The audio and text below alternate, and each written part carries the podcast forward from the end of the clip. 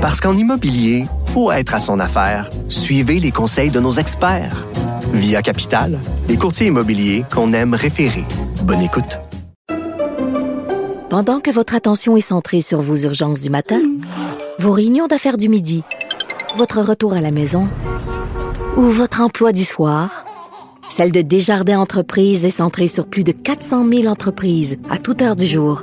Grâce à notre connaissance des secteurs d'activité et à notre accompagnement spécialisé, nous aidons les entrepreneurs à relever chaque défi pour qu'ils puissent rester centrés sur ce qui compte, le développement de leur entreprise.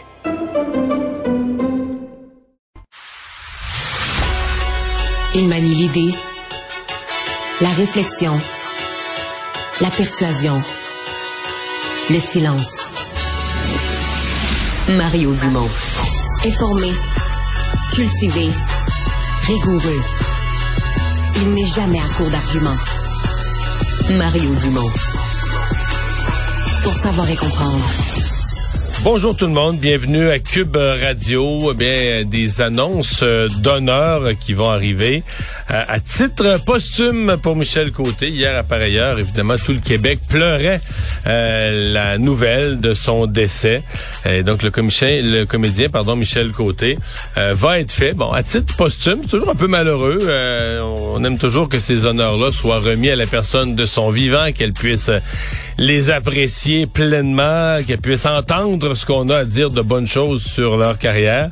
Mais bon, mieux vaut euh, le faire lorsque c'est pas possible de son vivant, mieux vaut le faire quand même, et c'est ce qu'on fait à l'heure actuelle. Donc, le 21, je pense, juin prochain, euh, lors de la cérémonie de l'Ordre national du Québec. Donc, à titre posthume, on va faire de Michel Côté un des chevaliers de l'Ordre national du Québec.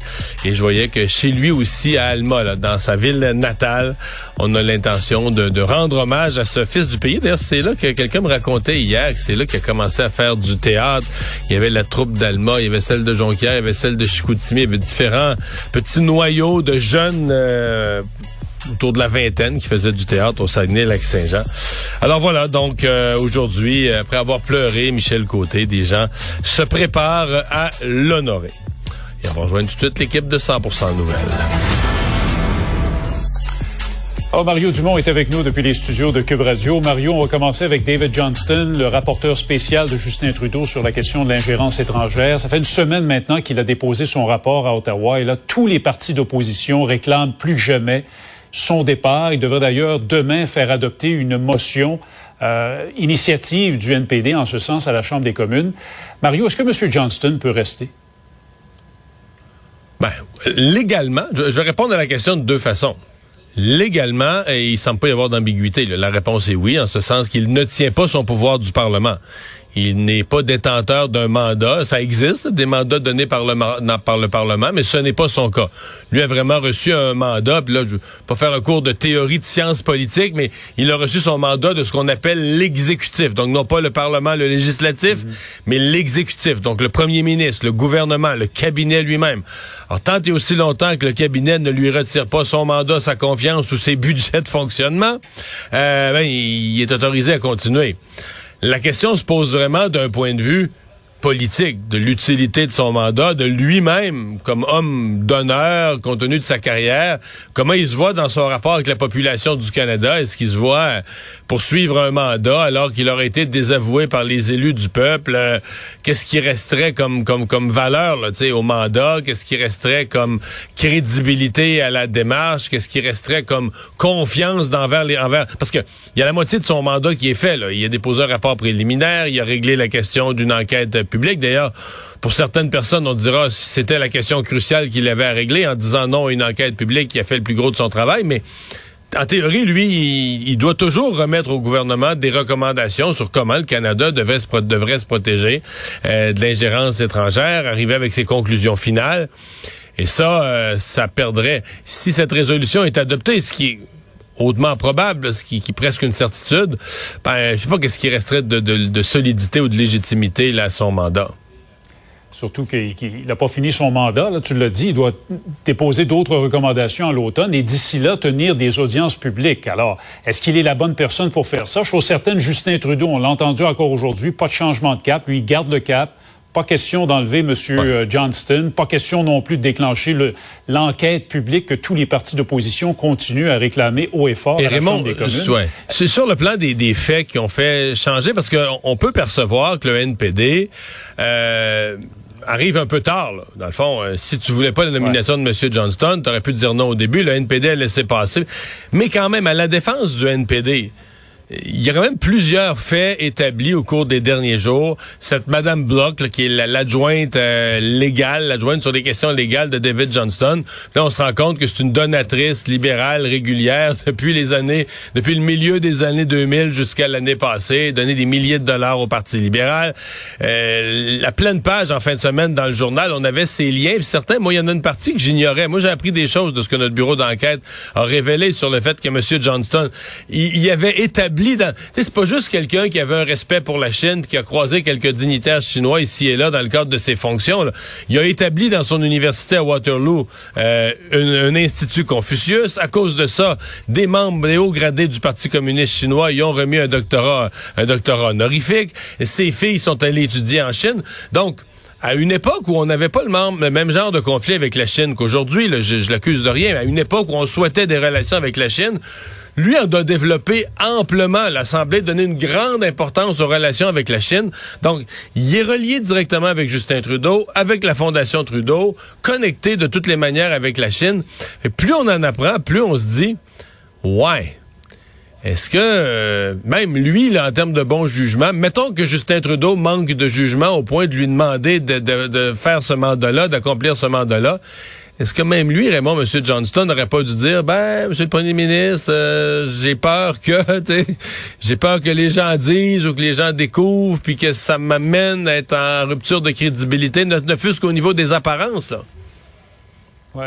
Mais en même temps, M. Trudeau veut le garder, comme je le mentionnais, refuse de déclencher une enquête. Alors, comment lui peut, peut changer de poste, passer un autre appel, comme on dit? On l'a entendu, là, il a été bombardé de questions. Ça n'a pas lâché aujourd'hui à la période des questions à Ottawa.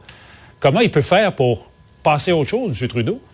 dans ce contexte-là? Sincèrement, je, je, je sais pas. Il y a un point où l'opinion publique, euh, c'est l'opinion publique s'est inquiétée de ces questions-là. M. Johnston a beau nous dire dans son rapport, ouais, les gens ont été inquiétés parce que là, ils ont mal interprété ce qui était écrit dans le Globe and Mail.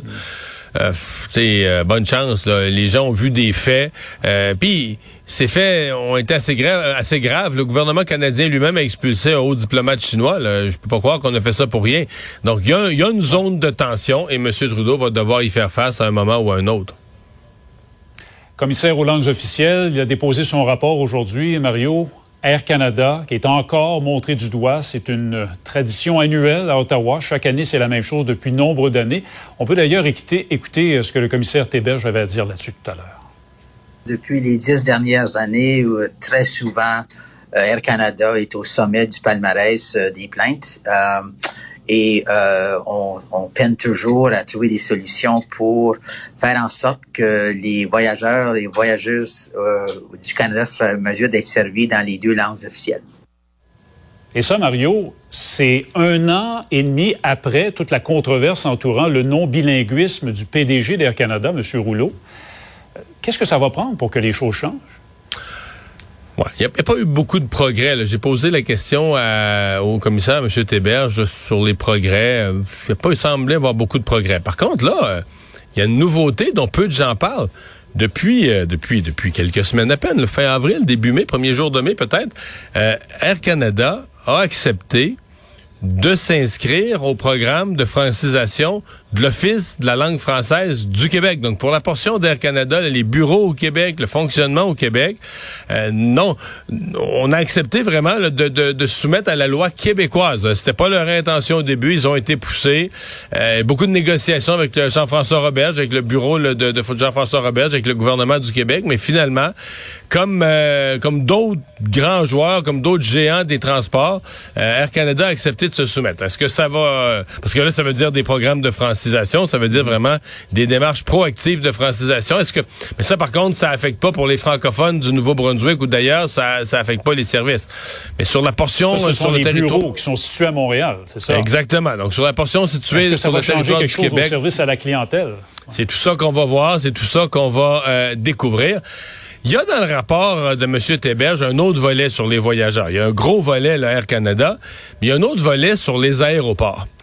Et je, l'écoutais parler, puis je voyais son rapport, puis je me posais de sérieuses questions, Raymond, sur l'évolution du Canada. C'est-à-dire que Bon, on dit d'un bout à l'autre du Canada, théoriquement, c'est un pays bilingue. Les aéroports sont des institutions publiques importantes qui relèvent de juridiction fédérale, donc tout ça devrait être bilingue.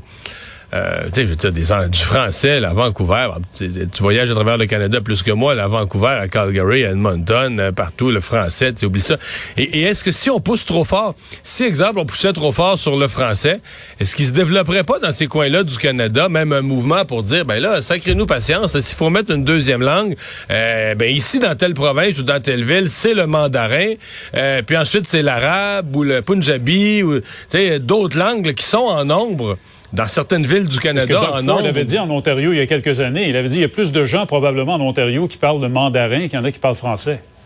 Ouais, puis là on parle pas de Vancouver. C'est pour ça que je j'ai hâte de voir l'évolution du Canada. Mais est-ce que vraiment, bon là, une nouvelle loi, une nouvelle mouture, toute fraîche, là, qui euh, la loi sur les langues officielles. Mais est-ce que est-ce que vraiment c'est un objectif partagé d'un océan à l'autre au Canada euh, que cette idée là, de, de, de, du bilinguisme puis de laisser une place aux Français?